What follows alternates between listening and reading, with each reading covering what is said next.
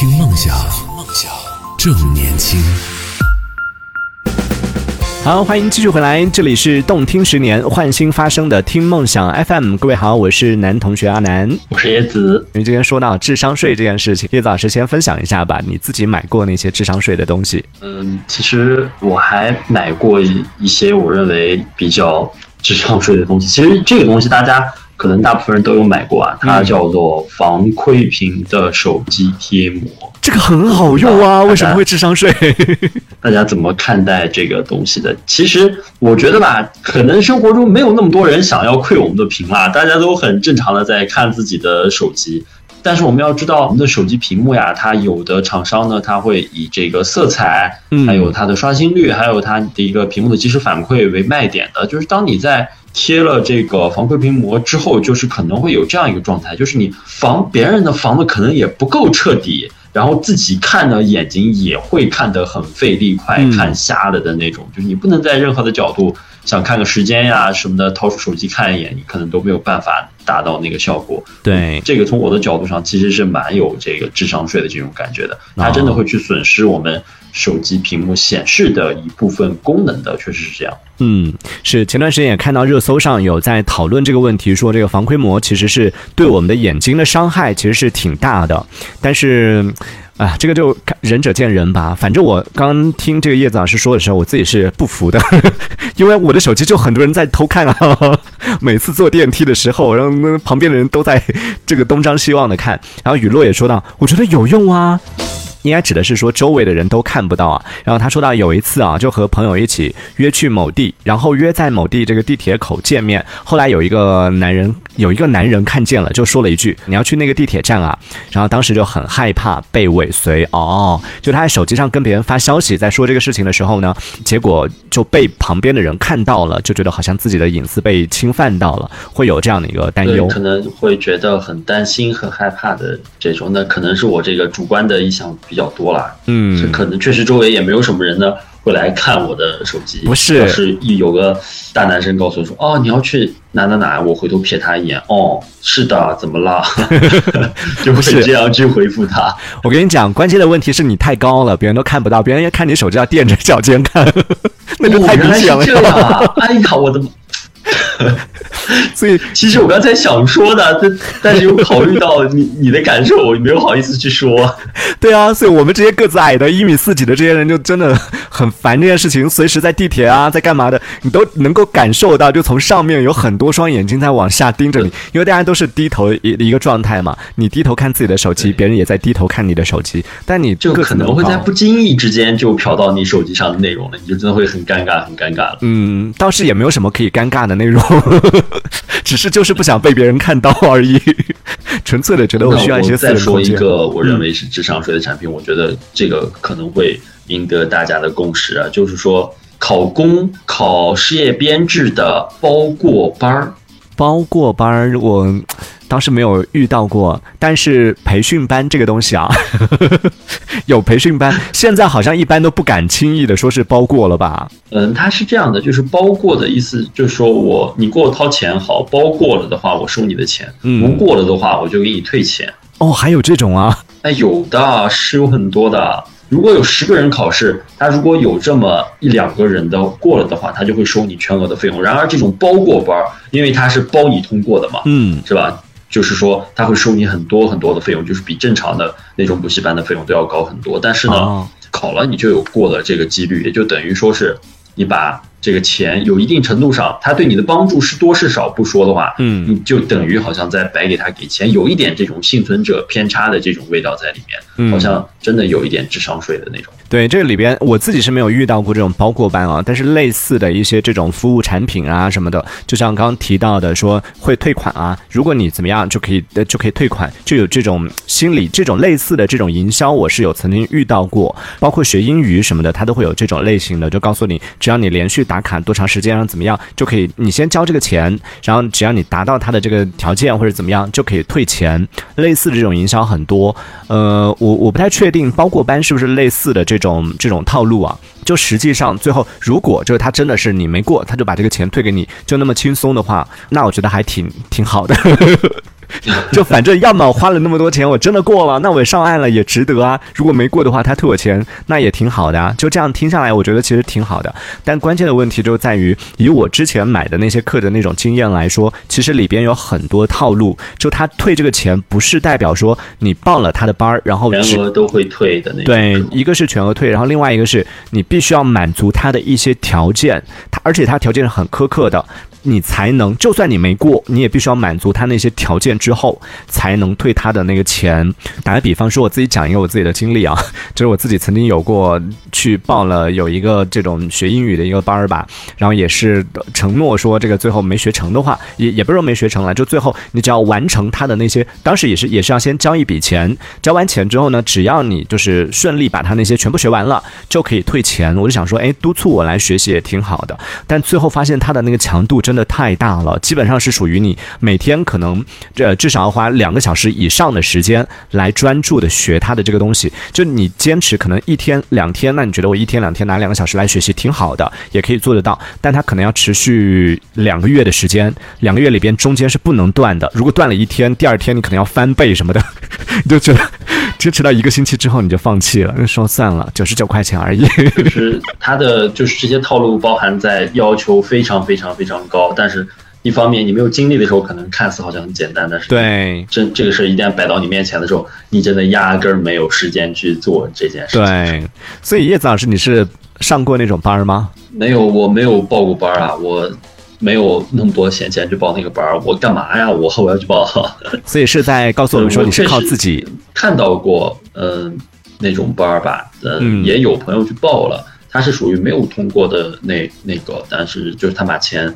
全部都返还给他了。就是你如果普报一个普通班儿，嗯，就是不管你过不过的，可能要花五千块钱。但是你报那种包过的班儿的话，他可能就要去花到两万甚至三万，就是一个比较昂贵的价格了。也就是说，他把其实他跟那一部分的呃收入是差不多的，只不过总数比较大，然后人数上可能没有那么多而已。所以我觉得算是一种，就是说。实际效果不太好的这样一个智商税吧，算是抓住你的这种侥幸的心理，想挣你的这一份钱。嗯，性价比不太高。对。嗯，这个其实我觉得听下来，确实这个包括班儿你能不能过？如果他真的能退钱的话，我觉得还是还可以吧。就花那么一些钱，然后最后能够成功上上岸。就对于那些想要上岸的朋友来说，比如说考公务员或者考事业单位这些，我身边其实也有一些朋友，就是也去上了，但他们上的不是包过班啊，就是上的是你说的那种五千块的那种。然后上完之后，他们会觉得。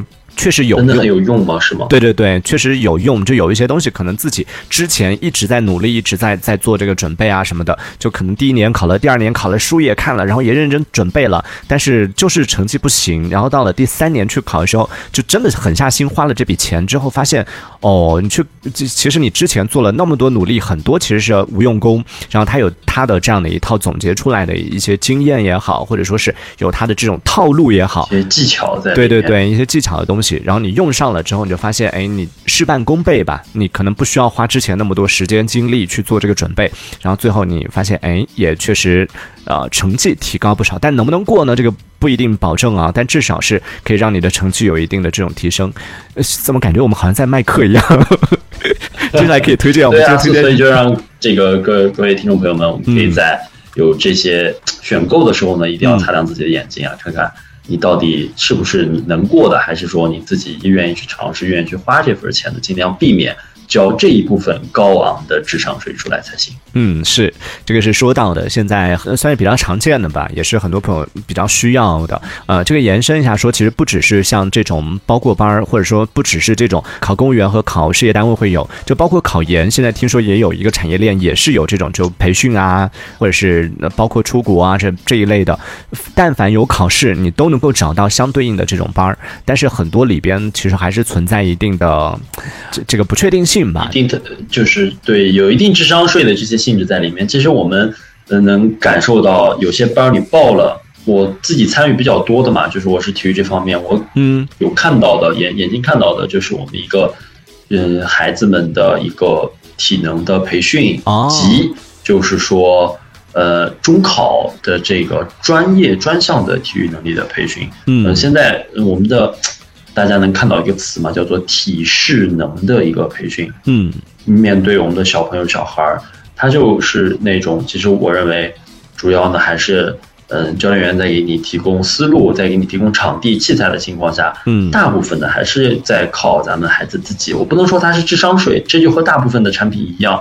嗯，到头来我们都是要靠自己的，他只能给予你一个辅助和帮助，不对能把这个希望全部都放在这个所谓的培训班身上，这是对我们自己不负责的一种行为。嗯，是，其实现在不只是体育啊，就很多包括考，像我们考艺术艺术类的，我们这种还好，呃，但好像也有，就考播音的也有，然后考什么，特别是像音乐啊、音乐类型的这种艺术类型的，包括画画什么的，就很多家长也会选择报这种专业专业的，有一点像是冲刺班一样的，就你要去报这个专业的话，高考结束之后，你要花一些时间去专门去做这样的一个培训，而且这个钱其实还真的不便宜啊，就一节课不菲啊。对，一节课可能五百块起，然后可能你一次性学一个假期下来，可能就几万块钱就出去了。然后最后它不是包过的，只是它会给你一个这种所谓的集中训练的一个机会，然后有专业老师给你指导。它主要针对的就是怎么去面试，怎么去考这个考试啊这一类的。艺考基本上是属于这种专业性强的这些考试，可能都会有吧。这个东西，你说它是智商税吧，也 不好讲，因为对，它确实好像能给我们一些专业上的指导以及帮助。对。但是呢，哎呀，我我这个东西我一直挺排斥的。我就觉得大家既然它是就我们考试的规则是，比如说高中毕业了，你去选自己的专业，然后从你自己的兴趣出发，或者从你自己特长出发，然后去做这个事情。那从教育公平性来说，我觉得其实不应该有这样的一些所谓的专业的这种培训班呐、或者这种机构。当然，现在国家也是呃在严管这一块儿啊，但是这种现象本身来说，我就我就觉得挺挺不好的。就对一部分少部分人可以去做这种专业的针对性的这种培训，其实某种程度上就已经失去了这个考试的一个公平性。太公平的。对，嗯，但是这个教育的问题呢，我们也不做过多的一些讨论啊。现在我们说到是关于智商税这件事情，大家也可以讲一讲，说你曾经有没有买过什么智商税的一些东西，以及各位朋友有什么东西是别人觉得是智商税，但你觉得很好用的，比如说刚刚被叶子老师拎出来点名批评的这个防窥膜这个东西，我觉得很好用啊。你凭什么说它是智商税还有一种膜也也好像挺挺离谱的，叫做啊镜头膜这个东西啊。？这个是什么？嗯，就是现在咱们大部分的手机呢，它的镜头会是有一种凸出来的，比如说我们的苹果系列的某些机型呢，嗯它的摄像头是凸出来的。咱们的用户呢，为了保护自己的摄像头，就会在在自己的镜头前呢贴上一个类似于钢化膜的一个保护膜。真的是有用的吗？嗯，它有用就有有用在你可能摔了，可能会帮你挡一下吧，但是它会严重影响得到我们摄像和拍照的这样一个功能吧。哦，但我觉得镜头好像没有太多要保护的必要吧。一般摔到手机，我我我不能说一定不会，但是好像比较少见到说，哎呀，我镜头摔坏了。大多要么就是手机摔坏了，对，要么就是边边角角的会磕到啊，会怎么样？好像镜头摔坏的比较少见，但是确实有镜头膜的这个产品，也是被我拎出来的这个产品啊。嗯，呃，另外有一个东西我，我先抛出来问一下大家嘛，下半下半趴我们再来展开讨论。就其实我们买产品的时候会存在有一个所谓的啊、延保服务，这包括。特别是像苹果这一类的这种手机产品，它都会有啊、而且价格不便宜，就可能你延保的话，一年可能是要三五百块钱或者多少。这种包括我们买一些这种家用电器啊这一类的都会有。这个大家觉得是不是智商税？也可以来分享一下啊、可以在节目下方的评论区当中用文字的方式发送消息来参与我们的讨论。那我们先这一趴先聊到这里啊，下半段节目我们继续回来聊，一会儿见喽。好，一会儿见。听梦想，正年轻，正年轻，这里是听梦想 FM，听梦想。正年轻。